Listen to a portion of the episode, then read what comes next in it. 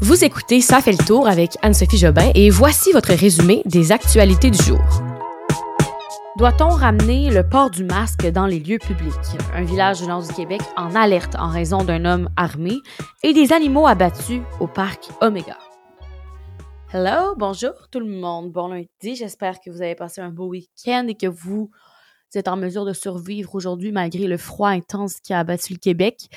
Euh, à ceux qui sont dans le nord, bonne chance. Hein? 40 cm de neige. Je sais pas si vous êtes rendus à 40, mais euh, ce matin, c'était vraiment l'hiver dans votre coin, euh, entre autres pour la côte nord et la Gaspésie, vraiment beaucoup de neige et ça s'en vient possiblement chez nous dans les prochaines semaines. Donc vraiment l'hiver est arrivé, les temps chauds comme on a vu des 20 degrés en novembre, mais ça c'est chose du passé. Allons-y sans plus tarder avec les nouvelles d'aujourd'hui. Nous sommes donc le lundi 14 novembre 2022.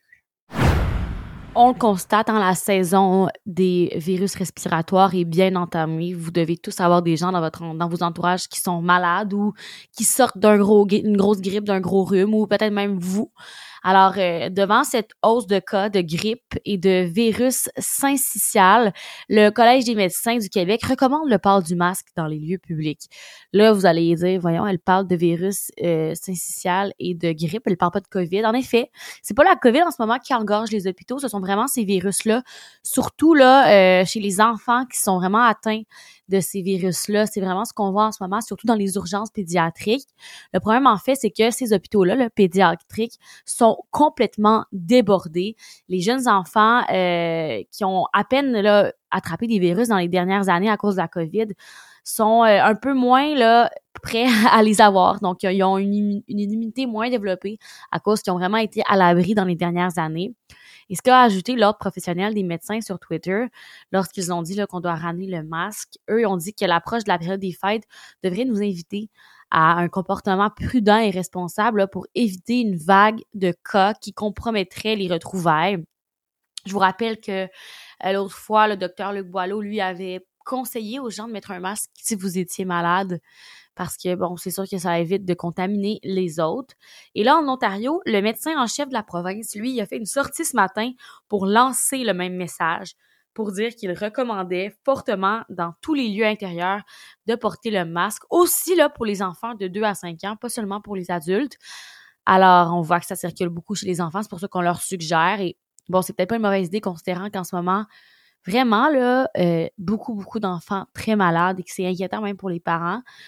Alors euh, voilà, est-ce que vous allez recommencer à porter le masque? Est-ce qu'on va vous l'exiger? Pour le moment, c'est plus une recommandation, mais à suivre.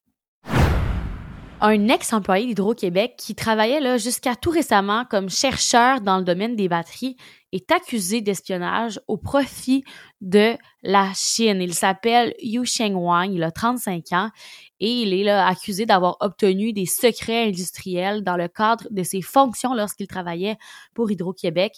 C'est une accusation qui est déposée là pour la première fois au Canada.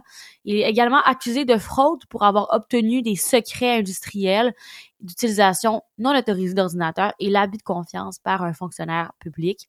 Wang aurait fait donc des recherches pour d'autres centres de recherche chinois et aussi pour une université d'origine chinoise. Ça, c'est selon la GRC.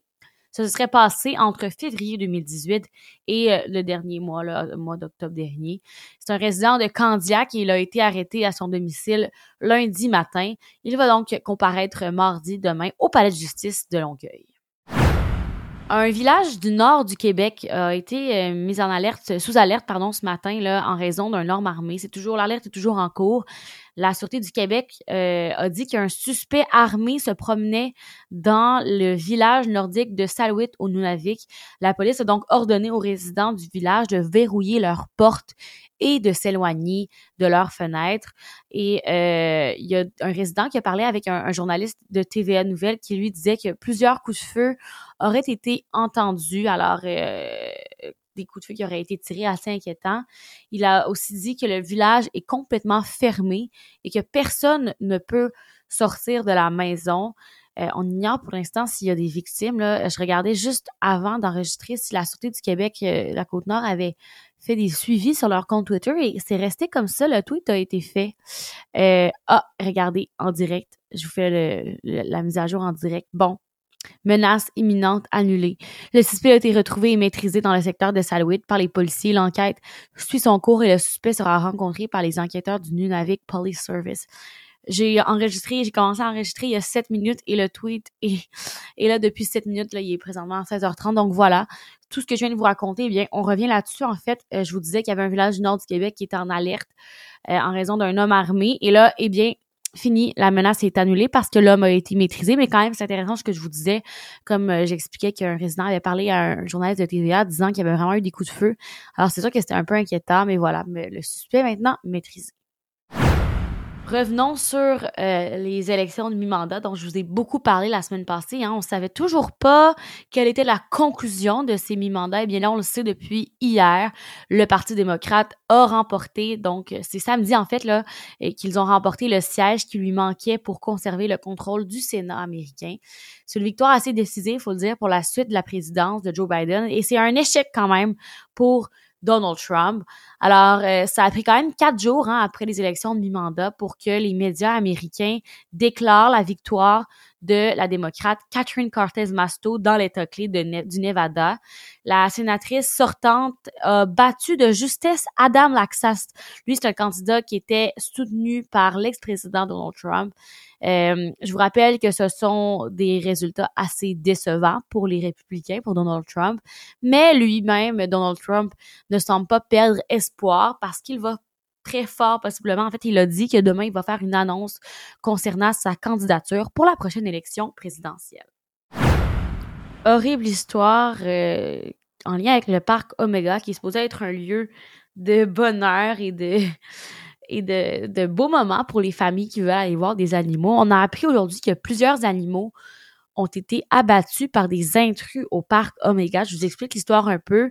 Euh, ça se serait passé jeudi soir, c'est en Outaouais, dans le parc Omega. Deux hommes âgés, chacun de 47 et 21 ans, ont donc été arrêtés par les policiers de la SQ et font face à des accusations là, pour avoir tué des animaux et s'être introduits de manière illégale dans le parc.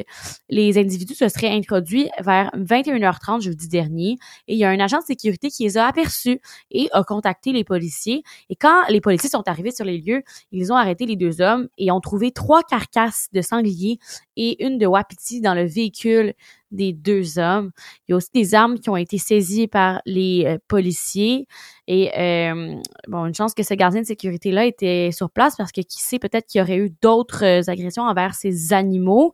il est donc intervenu assez rapidement. Là, c'est ce qu'expliquait la SQ, disait que euh, c'était une bonne chose qui a intervenu parce que c'est pas permis de chasser dans un parc animalier. C'est pas permis, de, c'est pas permis de chasser au parc Omega. Et euh, voilà, donc là pour le moment, euh, il va y avoir un procès là, qui va qui va avoir lieu, mais la direction du parc n'a pas fait de commentaire parce que c'est sûr que c'est un, événement assez traumatisant. On s'entend que c'est rare que ça arrive. La chasse est permise dans la vie, mais pas dans un parc animalier. Bon, et voilà, c'est tout pour aujourd'hui. Plusieurs nouvelles que j'aurais aimé vous partager, mais il y en a beaucoup quand on ressort d'un week-end. Alors, si jamais vous voulez plus d'informations, je vous invite à consulter comme d'habitude les liens qui sont associés là, au podcast avec chaque nouvelle. Et nous, on se dit à demain pour un prochain résumé des actualités du jour. Bonne soirée tout le monde!